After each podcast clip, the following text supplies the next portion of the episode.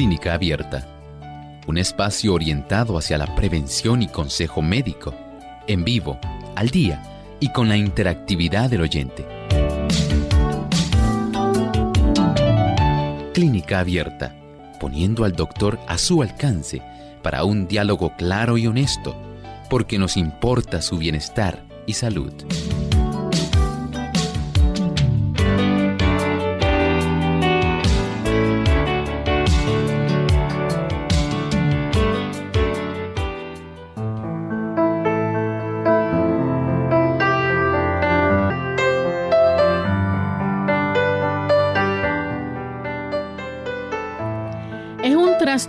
Del sueño potencialmente grave y hace que la respiración se detenga y se reanude repetidamente durante el sueño. Hoy en Clínica Abierta vamos a estar hablando acerca de la apnea obstructiva del sueño.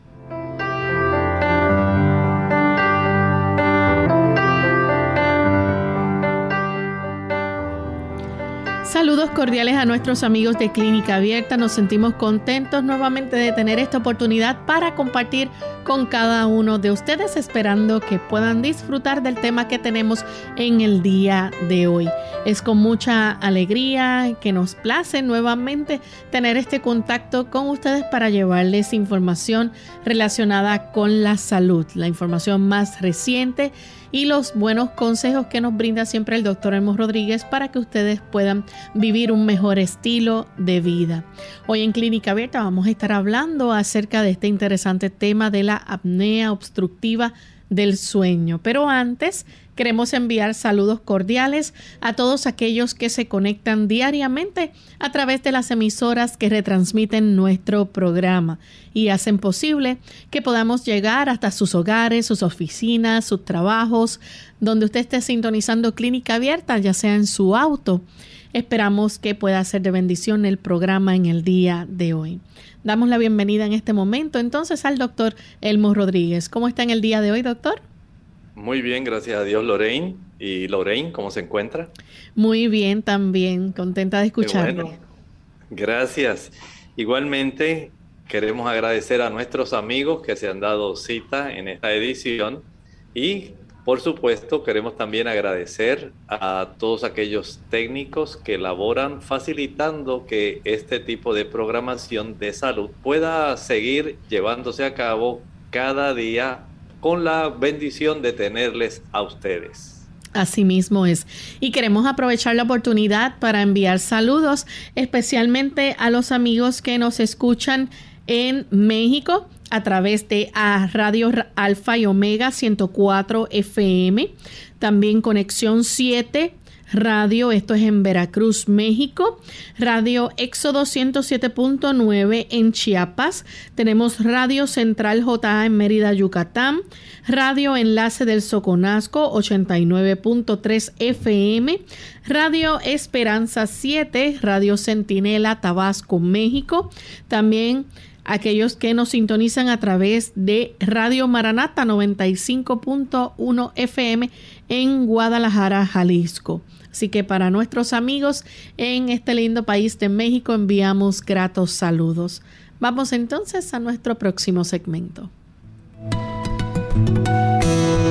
Además de cuidar tu salud física, cuidamos tu salud mental. Este es el pensamiento saludable en clínica abierta.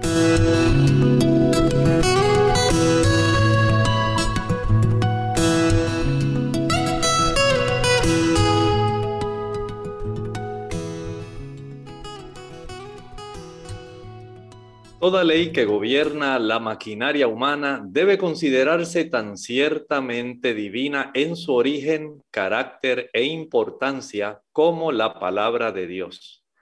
Toda acción descuidada y desatenta, cualquier abuso infligido al maravilloso mecanismo de la creación de Dios hecho al desatender las leyes que Él especificó acerca de la habitación humana es una violación de la ley de Dios. Podemos contemplar y admirar la obra de Dios en el mundo natural, pero la habitación humana es la más maravillosa. Ciertamente es algo singular, Anoche estaba escuchando una educación médica donde se estaban dando aquellos tipos de pasos en los que el ser humano, especialmente durante las etapas tempranas de la niñez, cómo van desarrollando en sucesión ininterrumpida aquellas habilidades que son tanto psicomotoras, cognitivas, todas las necesarias para hacer que el ser humano sea en realidad un ser humano que tenga todas las capacidades del habla, de la coordinación, del lenguaje, de la atención, de la cognición en general, y cómo esto se va desarrollando por etapas. Y usted piensa que esto puede repetirse casi constantemente en cada niño que se desarrolla y asumimos que son etapas normales, cuando en realidad esto es algo maravilloso. Como ya tenemos una programación puesta por Dios que es capaz de facilitar que prácticamente en el 99.9% de los niños se pueda desarrollar de manera similar y ya de antelación cada tipo de evaluador, psicólogo, cada pediatra sabe las etapas que un niño debe pasar y aproximadamente en qué mes o en qué edad debe estar haciendo o ejerciendo ciertas funciones. Esto nos dice a nosotros que no hay un producto de la casualidad. Es imposible que el proceso evolutivo haya dado lugar a un desarrollo tan pleno, tan armonioso, tan perfecto, tan predecible como el desarrollo psicológico en general y a la misma vez de habilidades motoras que tiene un ser humano es algo asombroso y hace que nosotros tengamos que considerar bien cómo algunas personas creen en la teoría de la evolución. ¿Cómo es posible que puedan pensar que tanta maravilla, tanta coordinación haya ocurrido sencillamente al azar y que al azar se continúe entonces desarrollando?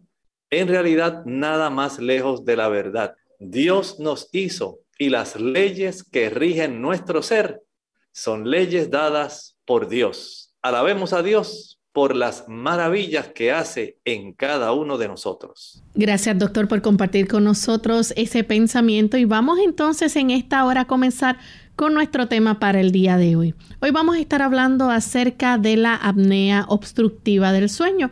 Vamos a dejar que entonces el doctor nos explique en detalle de qué se trata esta condición, doctor. Estamos hablando de un problema que desarrollan algunas personas, especialmente porque hay una cantidad de músculos y estructuras, tejidos blandos en general, que están en la zona de nuestra garganta. Y estos tejidos blandos durante la noche pueden relajarse tanto que pueden interferir con la capacidad de respiración que tiene un individuo mientras está durmiendo. Esencialmente, podemos decir que este es el problema del cual nosotros hoy hablaremos, la apnea del sueño. Doctor, ¿y existen diferentes tipos de apnea obstructiva del sueño o este es el único? Bueno, hay diferentes tipos de apnea, incluyendo la apnea obstructiva del sueño, donde en el transcurso del lapso de tiempo que una persona está durmiendo puede interferir durante cierta cantidad de tiempo con la capacidad ventilatoria del individuo. Interfiere con la cantidad de volumen de aire que un individuo va a estar ingresando a su cuerpo mientras descansa, mientras está durante la noche prácticamente eh, inconsciente de todo lo que ocurre a su alrededor y mientras el sistema nervioso parasimpático está llevando a cabo las funciones necesarias para el mantenimiento de la vida en una modalidad, podemos decir, donde el metabolismo se ha disminuido abundantemente. Y es en ese momento cuando la persona está en las modalidades de un metabolismo mucho más lento, mucho más bajo, cuando la frecuencia respiratoria, la profundidad respiratoria, entonces puede tener este tipo de alteración que es influida por las estructuras que tenemos alrededor de nuestra garganta. Un signo notable de esta condición y particular es el ronquido de la persona. Claro que sí, esto es parte del distintivo, sin embargo, hay que hacer una aclaración, Lorraine. No quiere decir que todo el que ronca tiene apnea obstructiva del sueño, pero sí hay una relación en que la mayor parte de las personas que padecen de apnea obstructiva del sueño tienen este problema del ronquido y un ronquido, podemos decir, bastante estridente. Doctor, y hay un tratamiento, ¿verdad?, que implica lo que es el, un dispositivo que se utiliza este, con presión, ¿verdad?, para mantener esas vías respiratorias abiertas. Eh, ¿Es esto correcto? Bueno, en realidad es el método o tratamiento más común, donde se administra una presión positiva de oxígeno, pero también hay tratamientos como el uso de una boquilla que facilita el que no ocurra un desplazamiento de la mandíbula hacia atrás, sino que se mantenga hacia enfrente. Y hay otros casos donde puede también requerirse cirugía. Observen que una cosa es el administrar la cánula con presión positiva de oxígeno para poder ayudar a esta persona porque se le reduce evidentemente la cantidad de oxígeno que va a estar recibiendo, inhalando, pero también están estos otros dos tipos de formas de tratar, claro, dependiendo de la severidad que tenga la persona en cuanto al desarrollo de la apnea obstructiva del sueño. Doctor, y también hay otra opción que es una boquilla para empujar la mandíbula inferior hacia adelante durante el sueño. Así es, de esta manera se trata de evitar que los tejidos blandos puedan entonces interferir con el paso del aire que se está inhalando y que a veces por diversas causas pudieran ser trastornos anatómicos, desviaciones nasales, agrandamientos de algunos otros tejidos blandos como las adenoides, las amígdalas, pudieran estar limitando la cantidad de espacio disponible para poder tener una buena ventilación y el facilitar el que anatómicamente nuestra mandíbula pueda mantenerse en una posición un poco más hacia enfrente. Puede evitar en cierta forma que estos tejidos blandos obstruyan el pasaje de aire, ¿verdad?, hacia nuestros pulmones. Bien, ha llegado el momento de hacer nuestra primera pausa, pero cuando regresemos vamos a hablar acerca de los signos y síntomas de las, los pacientes o personas que padecen apnea obstructiva del sueño. ¿Cuáles son? Al regresar de la pausa les explicamos.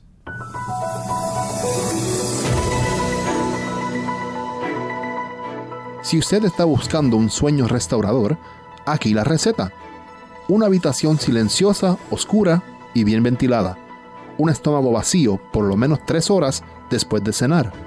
Moderación de la actividad física antes de ir a descansar. Y una conciencia limpia y una mente en paz con Dios. Que descanses.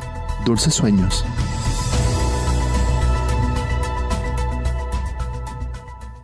Las pastillas para dormir. Hola, habla Gaby Sabalua Godard en la edición de hoy de Segunda Juventud en la Radio, auspiciada por AARP. Cuando éramos niños, ir a la cama y dormir formaban parte de un mismo proceso. No necesariamente preparaciones especiales, solo un beso de mamá y pronto entrábamos en la dulce tierra del ensueño.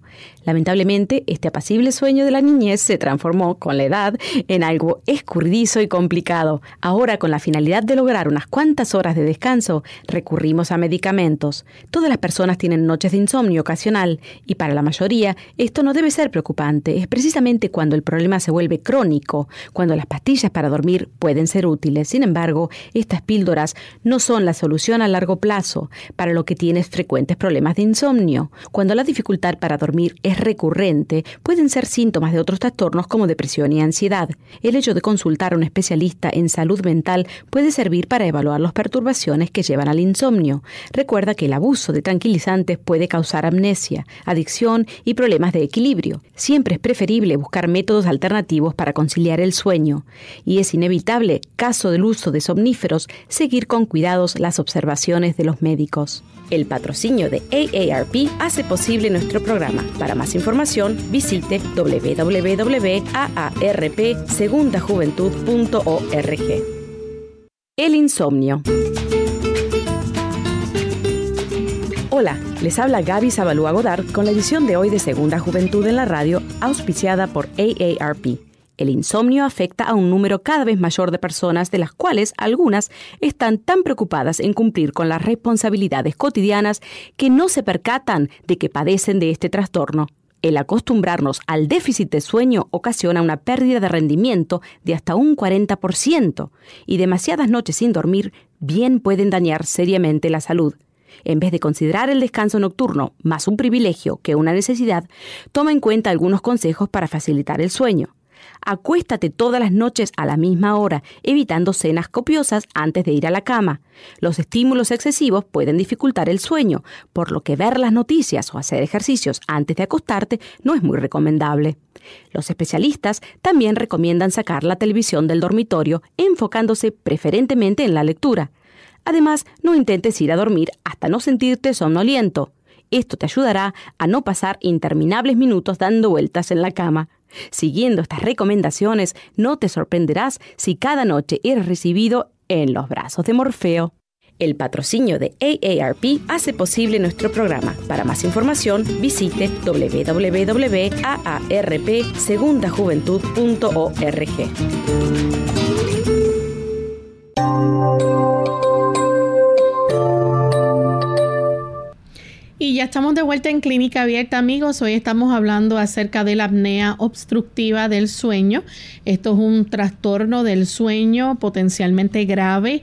Hace que la respiración se detenga y se reanude repetidamente durante el sueño. Antes de la pausa, el doctor nos estaba mencionando que hay diferentes tipos de apnea entre esos está entonces la apnea obstructiva del sueño. Y también hay varios tratamientos, pero vamos a concentrarnos en este momento en los signos y síntomas que tiene el paciente cuando padece de esta condición.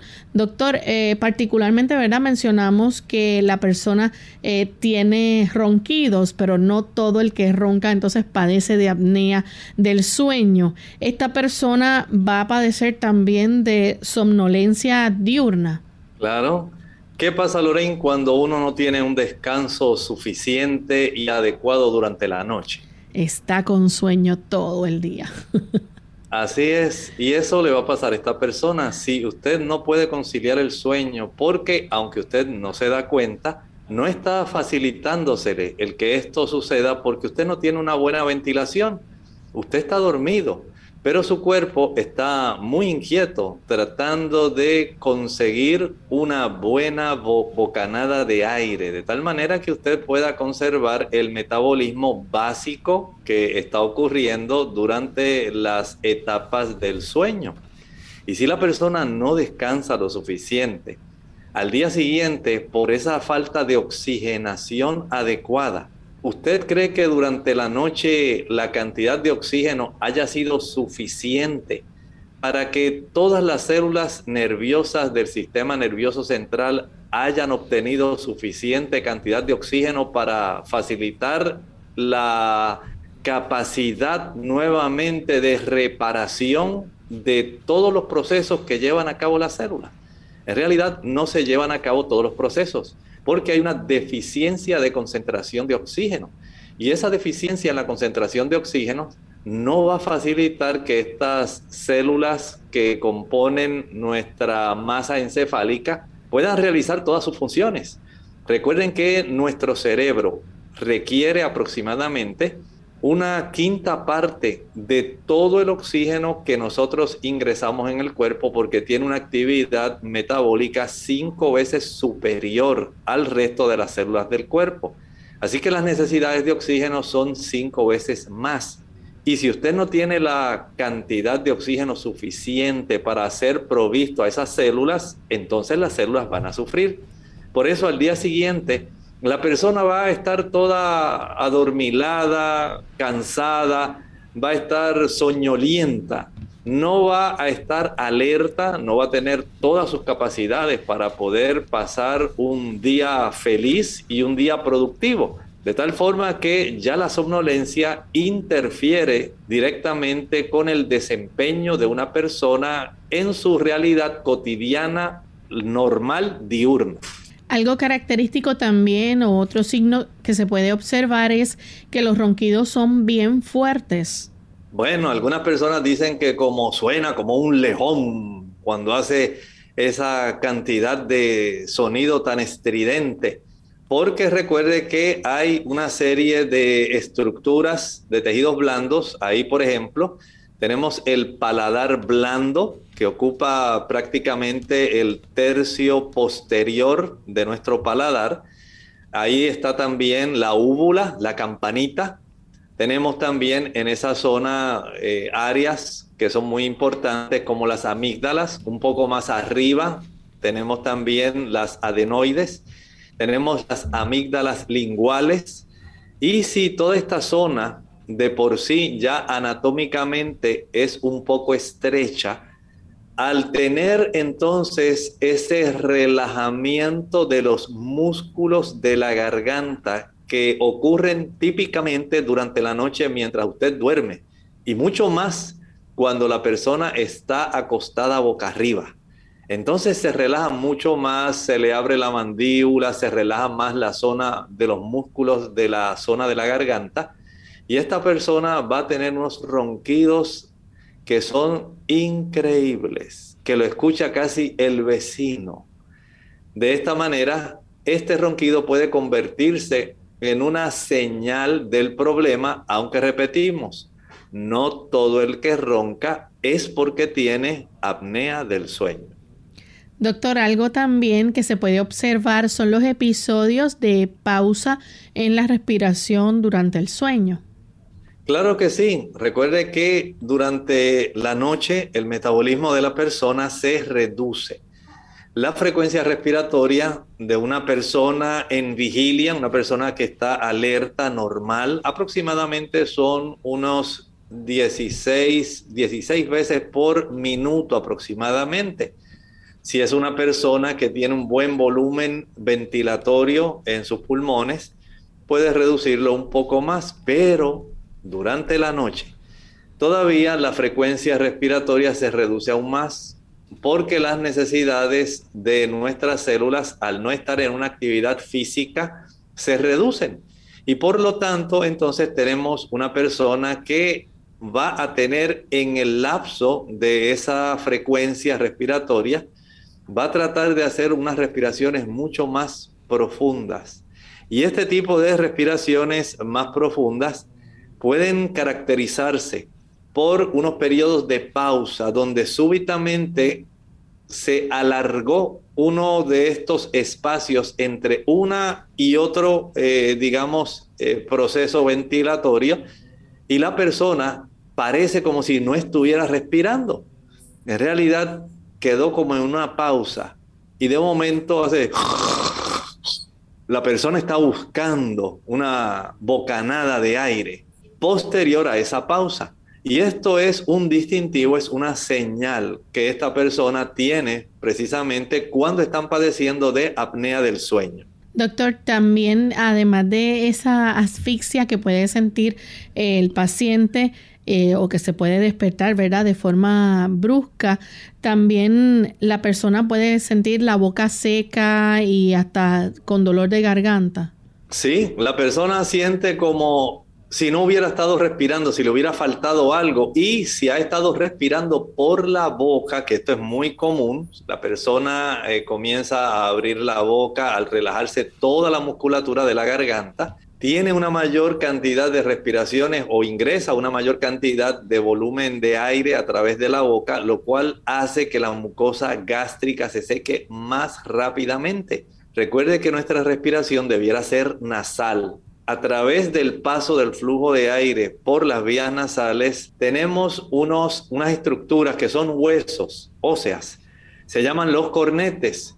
Y estos cornetes tienen una peculiaridad que no tiene nuestra boca ellos facilitan que el aire adquiera una mayor velocidad, puedan a la misma vez facilitar una mayor superficie para detener los pequeños polvitos o minúsculas, eh, digamos, motitas de polvo, de sucio que pudieran estar eh, volando en el aire y también le imprimen cierta cantidad de humedad al aire que es inhalado cosa que no ocurre cuando usted está respirando por la boca. Así que esta persona de momento puede despertarse porque siente que de momento la zona de su garganta se obstruyó. Y es por la resequedad tan grande que siente. Esta persona se puede despertar buscando aire, tosiendo, sencillamente porque hubo un aspecto mecánico que le ha impedido poder tener una ventilación que se considere normal. Doctor, también como parte de los síntomas, la persona puede levantarse con dolor de cabeza. Sí, recuerde que si usted no ha ingresado un buen volumen de aire a su sistema nervioso central, el sistema nervioso central pues va a manifestarlo quejándose. Y por supuesto, nuestro sistema nervioso central también necesita las meninges, que son la envoltura que tiene a su alrededor. Todas nuestras meninges, eh, la corteza cerebral, la masa encefálica, la región de, de nuestra zona cerebral, de nuestro encéfalo, todas ellas, incluyendo los núcleos basales, necesitan una significativa, dijimos, Casi el 20% del oxígeno que ingresa al cuerpo lo necesita el sistema nervioso. Y si usted no ingresa esa cantidad, el cuerpo se lo va a recordar al reducir el volumen que debiera ingresar de oxígeno. Entonces tenemos problemas y las estructuras van a facilitar procesos de inflamación y de dolor de cabeza. Bien, vamos ahora a nuestra segunda y última pausa. Cuando regresemos vamos a seguir hablando de otros síntomas y también continuaremos hablando entonces de cuándo es importante usted consultar a su médico. Ya regresamos.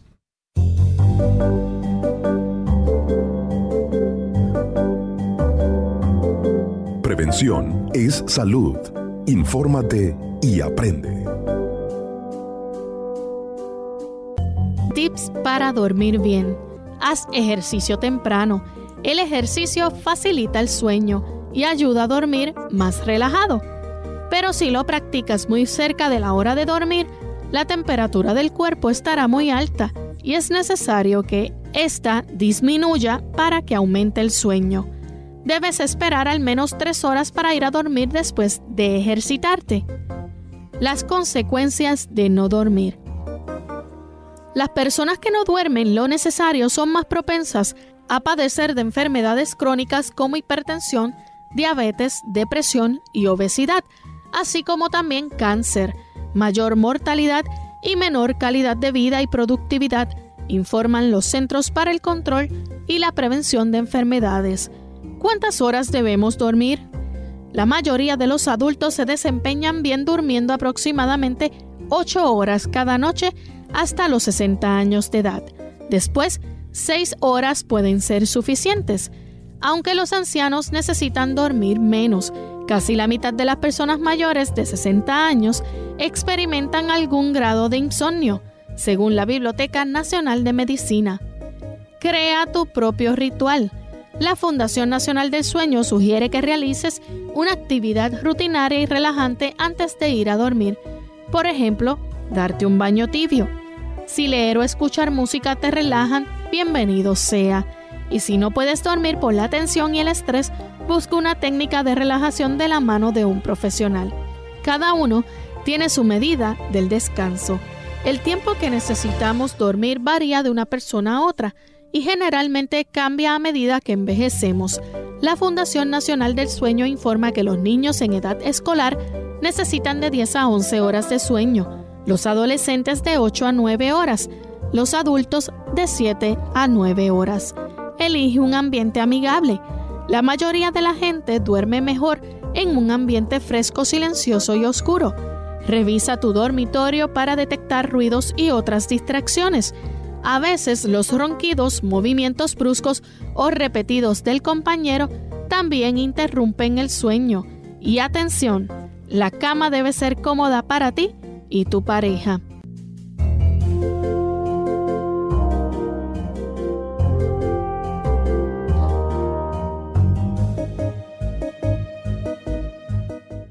El peligro de manejar cansado. Hola, les habla Gaby Zabalúa Godard en la edición de hoy de Segunda Juventud en la Radio, auspiciada por AARP.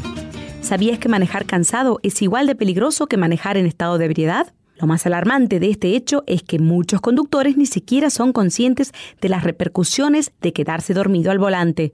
De acuerdo con un estudio del Instituto de Medicina, casi el 20% de los accidentes fatales son asociados a un chofer cansado. Y lo que muchos automovilistas no comprenden es que antes de ser vencidos por el sueño, los reflejos y el juicio ya se encuentran deshabilitados. Se estima que cerca de 70 millones de personas en este país están manejando sin el adecuado descanso. La mayoría de los adultos necesitan entre 7 y 9 horas de sueño cada noche. Las personas deben comprender que la falta de sueño tiene un tremendo impacto y cómo vivimos, pensamos y funcionamos.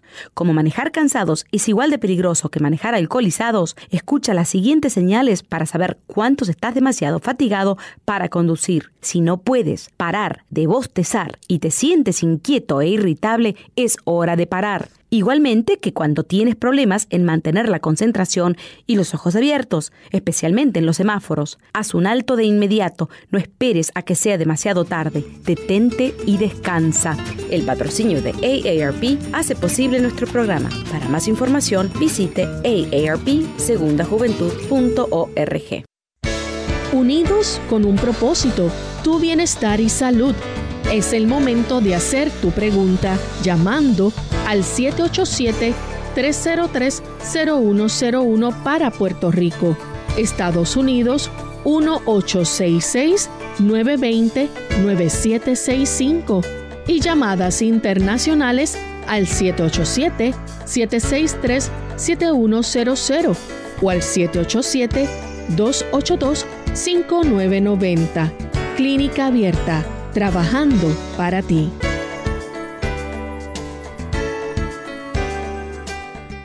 Clínica Abierta. Y ya estamos de vuelta en Clínica Abierta, amigos. Hoy hablando acerca de la apnea obstructiva del sueño. Y antes de la pausa, el doctor compartía con nosotros algunos de los síntomas de la persona que padece este trastorno.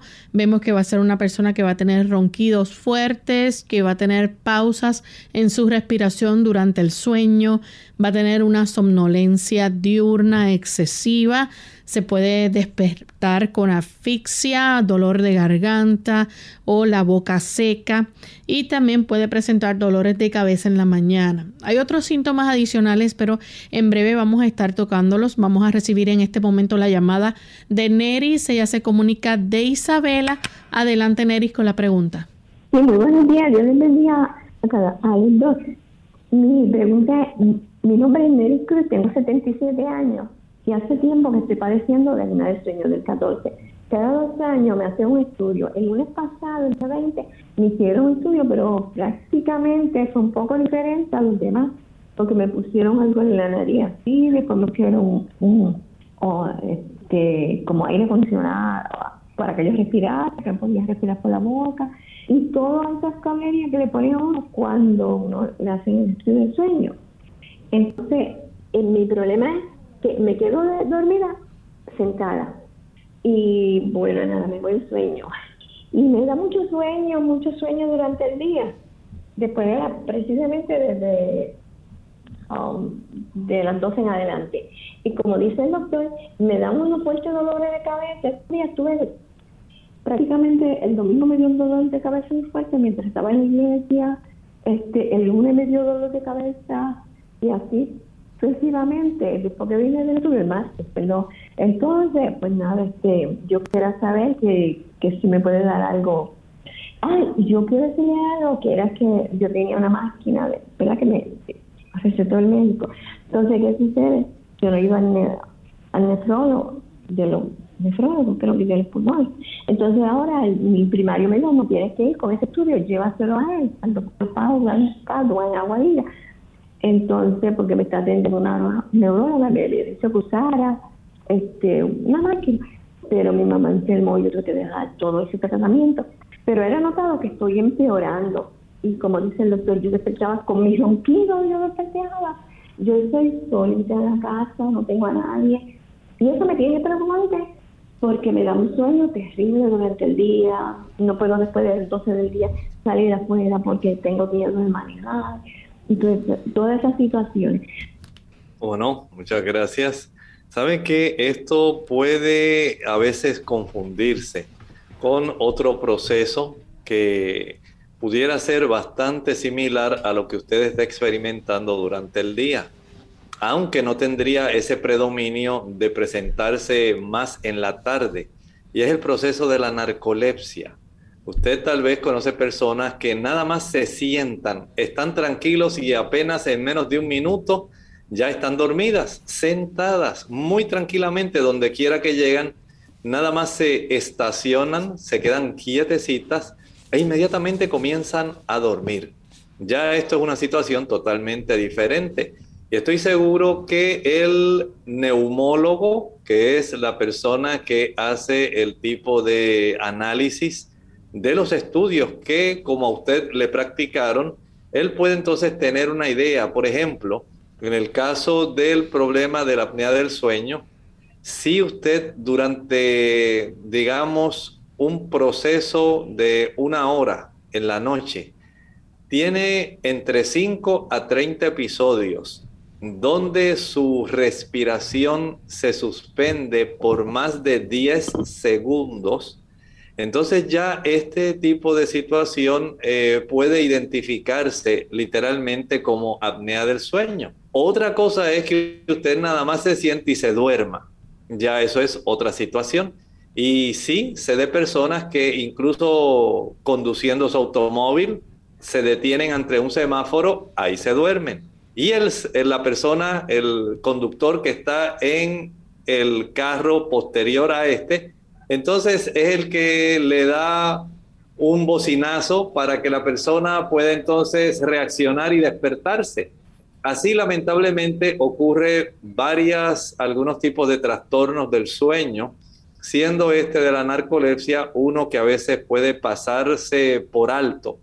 Pero también entienda esto, hay personas que al estar básicamente eh, satisfechas durante el día, les roban después del almuerzo una gran cantidad de oxígeno al cerebro porque el cuerpo ahora necesita procesar su cantidad de alimento que ha sido ingerida y por supuesto esto va a requerir una mayor cantidad de energía.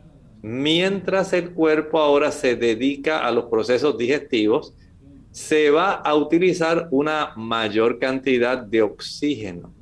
Y de esta manera el sistema digestivo va a requerir una mayor cantidad de oxígeno y para esto va a requerir el desvío de una mayor cantidad de sangre del sistema nervioso central. Ante esta situación, la persona se puede adormilar.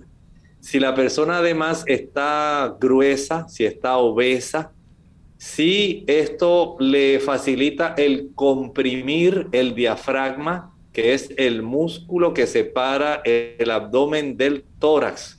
Si además de esto tiene una mala postura, porque se quedó, digamos, en su sillón reclinable o se quedó sencillamente sentado en la mesa del comedor, ahí se quedó sentadito muy tranquilo y comienza a darle ese sueño, esa borrachera que siempre le da después de comer. Es muy probable que usted ya lo que necesite sea comenzar a hacer algún tipo de caminata después de cada comida en lugar de quedarse sentado. Y de tratar de obtener un peso ideal de tal manera que al reducir el volumen de su abdomen, no haya tanta dificultad para que el músculo que separa el tórax del abdomen, el diafragma, para que éste pueda moverse adecuadamente, especialmente hacia abajo, cuando estamos inhalando, y pueda obtener una mayor cantidad, un mayor volumen de oxígeno y mantener su sistema nervioso central bien oxigenado. Vea que esto es muy importante, vaya a su médico, deje que le haga todos los estudios necesarios para que le pueda dar con precisión la situación que usted en realidad está padeciendo. Bien, nuestra siguiente consulta la hace una anónima de la República Dominicana. Adelante con la pregunta anónima. Buen día. Buen día. Sí, eh, como le, Dios le, eh, le bendiga. Gracias, igual. Eh, la pregunta mía es, el doctor mencionó que cuando uno tiene unos lapso de 10 segundos sin respirar o, sin latir el corazón, eh, ya tiene apnea, del sueño. ¿Es así o no? ¿Me equivoco? Bueno, no precisamente eso. No mencioné que fueran, que le faltaran los latidos, sino la frecuencia respiratoria. Cuando esa frecuencia respiratoria se ve interrumpida, digamos que usted respirara durante la noche por minuto unas 12 veces pero entre una y otro eh, episodio de respiración, de inhalación, usted facilita el que transcurran más de 10 segundos entre una y otra. Y esto ocurre de 5 a 30 veces en una hora, que usted tiene esas pausas de más de 10 segundos en el proceso de la respiración. Cuando usted inhala, y exhala. Y una vez exhala, pasan más de 10 segundos, entonces ya podemos ir eh, notando que vamos en la dirección del proceso de apnea del sueño y que esto se repita entre 5 a 30 veces por hora. Ese, ese periodo de pausa donde la persona no está ventilando adecuadamente. Bien, Doctor, aparte de esos síntomas que hemos mencionado, hay otros síntomas como que la persona va a tener dificultad para concentrarse en el día, en las labores que debe realizar. Claro que sí, la persona no va a estar concentrada si nuestro sistema nervioso central no pudo obtener la cantidad de oxígeno que era necesaria. Usted puede tener la seguridad de que al día siguiente usted no solamente va a estar soñoliento, sino también va a estar de mal humor, puede estar sumamente irritable, puede deprimirse, puede también tener la dificultad para concentrarse. Estos son indicativos de que el cuerpo no pudo obtener el oxígeno necesario para poder hacer los procesos de reparación, de restauración, de repolarización en nuestro sistema nervioso central. Tenemos entonces en línea telefónica a María, ella nos llama de la República Dominicana. Adelante María. Eh, la pregunta mía es, ¿la apnea del sueño puede confundirse con problemas cardíacos? Muchas gracias. Sí, hay una condición que se llama disnea, dificultad respiratoria. Y, eh, por ejemplo, los pacientes que desarrollan el COVID severo, usted sabe que desarrollan dificultad respiratoria a consecuencia de la tormenta de citoquinas y los procesos inflamatorios en el parénquima pulmonar y tienen cierta dificultad, pero no están padeciendo de apnea del sueño. También puede ocurrir en las personas que sufren insuficiencia cardíaca congestiva. Estas personas eh, tenemos insuficiencia cardíaca congestiva del lado derecho y del lado izquierdo. Y este tipo de trastorno de la circulación pulmonar puede facilitar también que la persona tenga dificultad respiratoria hasta de pequeños esfuerzos. Estando sentado, la persona puede tener esta dificultad respiratoria. Cuando también hay personas que tienen episodios de asma, asma severa, donde hay broncoconstricción, se cierran los bronquios, esto dificulta el pasaje de oxígeno hacia el interior de nuestros pulmones y facilita entonces el desarrollo de la dificultad respiratoria. Pero eso no quiere decir que tiene que confundirse con apnea del sueño.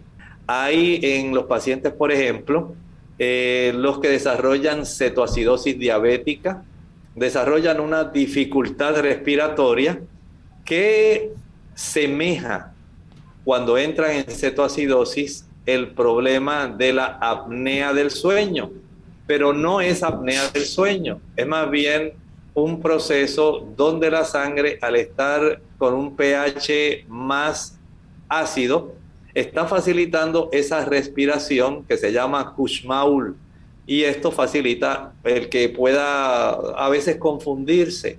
Pero sí hay dificultad respiratoria en otras condiciones que no necesariamente tiene que ser la apnea del sueño. Doctor, también la persona puede padecer cambios de humor y esto lo puede llevar a que la persona entonces tenga irritabilidad o padezca de depresión.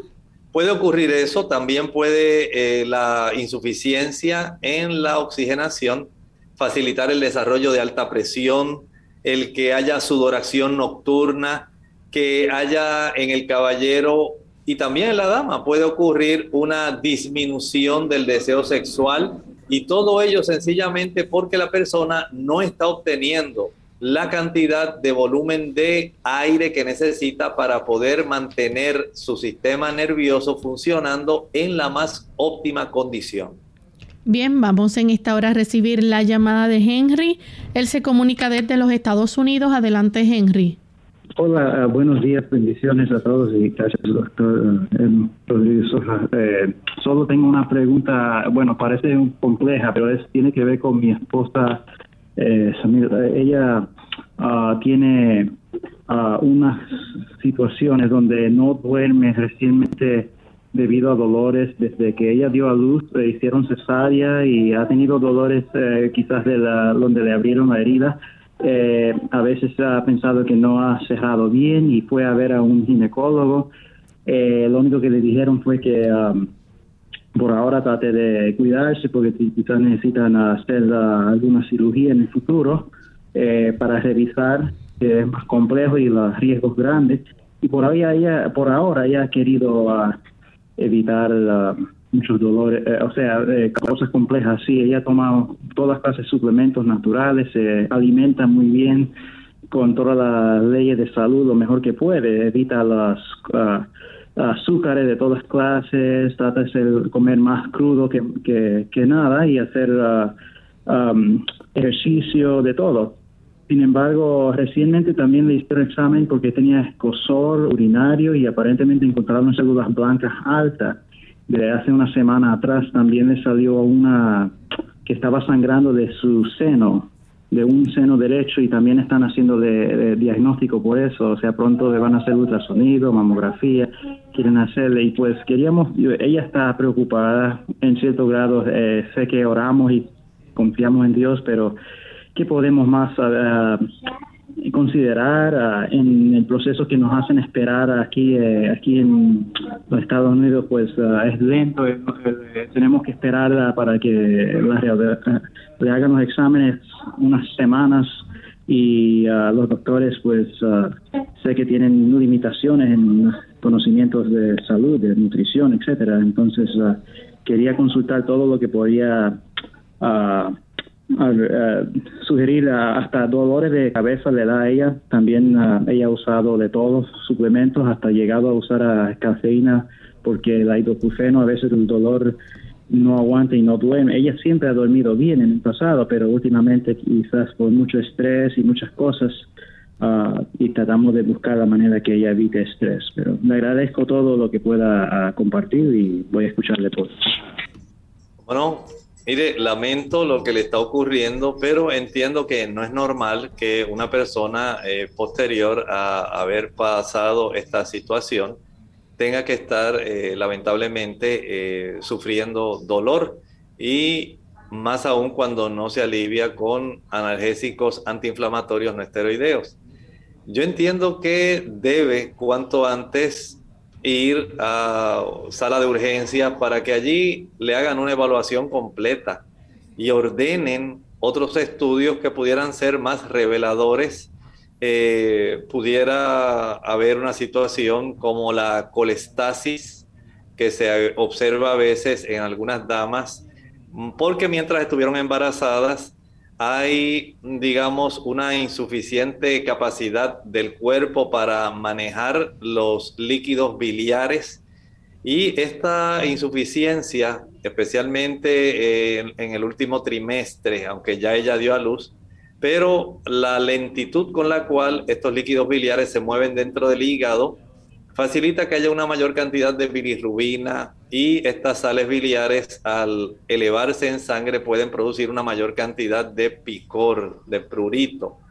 Eh, la situación en realidad entiendo que no es tan sencilla como para dar algún tipo de suplemento dietético, algún tipo de vitamina, mineral, yo entiendo que ella merita una buena evaluación si usted tiene la oportunidad de llevarla a la sala de urgencias, porque no es normal que una persona tenga un dolor de cabeza que dure tanto tiempo y que esté tolerando un dolor así y que no pueda, mediante algún analgésico, aliviarse. Entiendo que esto debe tomar acción tan pronto pueda comunicarse con el seguro de salud comunicarse con el mismo médico porque dudo que una persona pueda sentirse cómoda y bien pasando, viendo pasar el tiempo y que todo persiste tal cual en lo que se hacen los estudios. Trate de ir a sala de urgencias para que le puedan dar ayuda. Bien, nuestra próxima consulta la hace Jacqueline de la República Dominicana. Adelante, Jacqueline. Buenas. Es para preguntarle al médico cuántas horas debe una persona de dormir para en la noche. O sea, cuántas son las horas que debe de, dormir una persona de noche. Gracias. Gracias. Bueno, se ha estimado que antes de los 60 años las personas deben estar durmiendo cerca de 8 horas. Y ya una vez excede los 60 años, el cuerpo tiene cambios que son más evidentes eh, a veces puede variar las necesidades y puede tener con siete horas, puede ser suficiente, siete horas y media. Y mediante ese tipo de situación, lo mejor es tratar de ver cuál es la necesidad real de cada individuo. Esto más o menos son tablas que se hacen aproximadamente. Pero sé que hay muchas personas que necesitan después de los 60 años 8 horas, 9 horas. O sea que no podemos establecer un patrón que podamos regirnos por él en términos generales. Antes de los 60, 8 horas, después de los 60, podemos decir cerca de unas 7 horas en términos generales. Pero hay personas que pueden requerir más. Recuerde que el cuerpo se lo va a estar indicando. Si al otro día está sumamente cansado, se le dificulta concentrarse, está de mal humor, está irritable, no tiene energía, ve que su capacidad de concentración no es la suficiente, usted ya ha entendido que el cuerpo no ha descansado lo suficiente. Por lo tanto, usted tome en cuenta cuáles son las señales que el mismo cuerpo le brinda antes de tener que regirse exclusivamente por un conjunto de señales. Vea la importancia que tiene el que nosotros entendamos que nuestro cuerpo nos avisa cómo en realidad nos encontramos. Nuestra próxima consulta la hace Soto. Dice, ¿puede el uso del dispositivo CPAP causar hipercapnia? Gracias. Bueno, en realidad no va a producir hipercapnia. Va a hacer todo lo contrario. Va a tener una mayor concentración de oxígeno. La hipercapnia ocurre cuando se acumula dióxido de carbono en su sangre. Y este no es el caso. Eh, por ejemplo, si la persona estuviera respirando utilizando una bolsa, digamos, de estas que vienen, que son de algún tipo de material plástico o algo, y usted estuviera respirando la misma, eh, digamos, cantidad de gases que usted exhaló, eso sí puede hacer que se eleve la cantidad de dióxido de carbono en la sangre. Eh, el hecho de que una persona no ventile bien, que tenga el proceso de apnea puede facilitar que haya cierta cantidad de aumento leve, pero ocurre en la cantidad de dióxido de carbono y esto va a evidenciarse más bien en sus extremidades, en las uñas, en el lecho ungueal, en las piernas. Es donde más se puede observar esto, alrededor de la boca. Pero son cosas eh, que no son tan frecuentes. Sí hay ciertas condiciones que pueden facilitar el desarrollo de hipercapnia, pero el tener el CPAP, esa máquina de presión positiva eh, que utilizan las personas con apnea del sueño, muy rara vez puede dar eso porque es todo lo contrario, le está brindando un mayor volumen de oxígeno que es contrario a la hipercapnia. Nuestras células rojas tienen una mayor afinidad, aunque esto parezca paradójico, por el dióxido de carbono que por el oxígeno, pero cuando hay una competencia donde se le está proveyendo una mayor cantidad de volumen de oxígeno, hay ese tipo de, eh, digamos, lucha porque el receptor que fija el oxígeno dentro de la molécula de la hemoglobina, entonces por eh, beneficio de la cantidad de moléculas de oxígeno disponibles, va a saturarse de oxígeno y no de carbono. Bien, ya prácticamente hemos llegado al final de nuestro programa. Agradecemos al doctor por la orientación que nos ha dado. No sé si tenga algún consejo final. Claro, para las personas que tienen este problema de apnea del sueño, vaya al médico, revísese, vaya a una evaluación por el neumólogo para que le puedan hacer todos los estudios que sean necesarios, porque no solamente la persona se afecta, afecta también al que está durmiendo a su lado. Son muchos los caballeros que molestan, por así decirlo, con ese ronquido tan estridente que no permite que la esposa pueda conciliar el sueño y entonces ya tenemos el problema del caballero más el problema de la falta de descanso de la esposa. Y tener que lidiar con estas dos situaciones, entonces amerita ya una evaluación si hay que operar amígdala, si hay que corregir el tabique, si hay que usar el dispositivo para el desplazamiento de la mandíbula, si hay que usar la máquina de presión positiva. Todo esto puede ser útil para que el caballero pueda tener un buen sueño y la dama también pueda tener un buen sueño. Bien amigos, nosotros entonces hemos llegado al final de nuestro programa. Agradecemos a todos la sintonía que nos han brindado y les invitamos a que mañana nuevamente se conecten con nosotros, nos acompañen. Vamos a estar en nuestra edición de preguntas donde usted puede hacer su consulta. Para finalizar, dejamos esta reflexión. En el libro de Apocalipsis, el capítulo 3 y el versículo 6, al finalizar justamente la amonestación que se le hace a la iglesia de Esmirna, nos dice allí, el que tiene oído, oiga lo que el Espíritu dice a las iglesias. ¿Tiene usted oídos? Se supone que usted oiga, aquí no es solamente la captación de sonido, es el que usted pueda poner inteligencia y escuchar con atención lo que el Señor nos está diciendo, porque son palabras de amonestación que producirían en nosotros cambios necesarios, en este caso, para nosotros poder obtener las vestiduras blancas y que nuestro nombre permanezca en el libro de la vida. Lo escuchó. Que el Señor le bendiga. Nosotros nos despedimos y será entonces hasta el siguiente programa de Clínica Abierta. Con cariño compartieron el doctor Elmo Rodríguez Sosa y Lorraine Vázquez. Hasta la próxima.